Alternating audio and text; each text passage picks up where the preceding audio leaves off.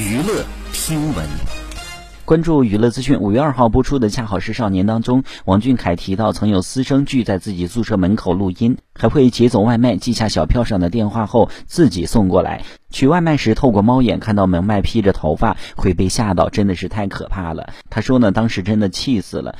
小开表示自己一直不理解他们会把工作和生活分开，工作结束后呢，更愿意回到属于自己的地方。好，以上就是本期内容，喜欢请点击订阅关注，持续为您发布最新娱乐资讯。